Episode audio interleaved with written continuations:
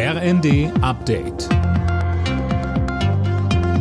Stündlich neu. Auf den Punkt informiert. Ich bin Gisa Weber. Unter dem Hauptquartier des UN-Palästinenser-Hilfswerks UNRWA im Gazastreifen haben israelische Soldaten einen Tunnel der Terrorgruppe Hamas entdeckt. Das berichten Israels Armee und Geheimdienst. Es soll außerdem Hinweise geben, dass Geräte im Tunnel mit Strom aus UNRWA-Installationen versorgt wurden.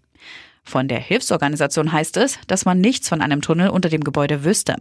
Mitarbeitern des Hilfswerks war zuletzt bereits vorgeworfen worden, in den Hamas-Angriff auf Israel Anfang Oktober verstrickt gewesen zu sein. NATO-Generalsekretär Stoltenberg warnt erneut vor Engpässen bei Waffen und Munition. In einem Interview mit der Welt am Sonntag ruft er die Verbündeten auf, ihre Bestände aufzufüllen, aber auch die Ukraine weiter zu unterstützen. Das sei momentan die beste Verteidigung.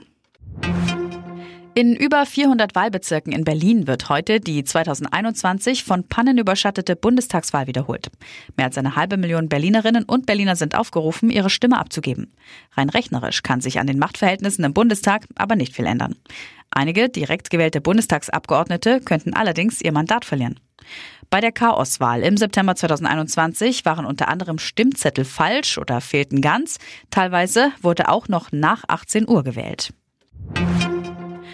Bayer Leverkusen hat das Spitzenspiel der Fußball-Bundesliga klar für sich entschieden.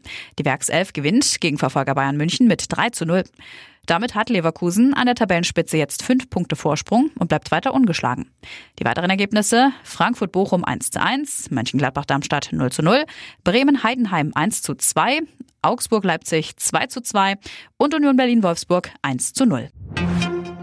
Und Bayer Leverkusen empfängt im DFB-Pokal-Halbfinale Fortuna Düsseldorf. Das hat die Auslosung am Abend ergeben. Für den ersten FC Kaiserslautern entscheidet sich der Gegner erst im kommenden Monat beim Nachholspiel zwischen dem ersten FC Saarbrücken und Borussia Mönchengladbach. Alle Nachrichten auf rnd.de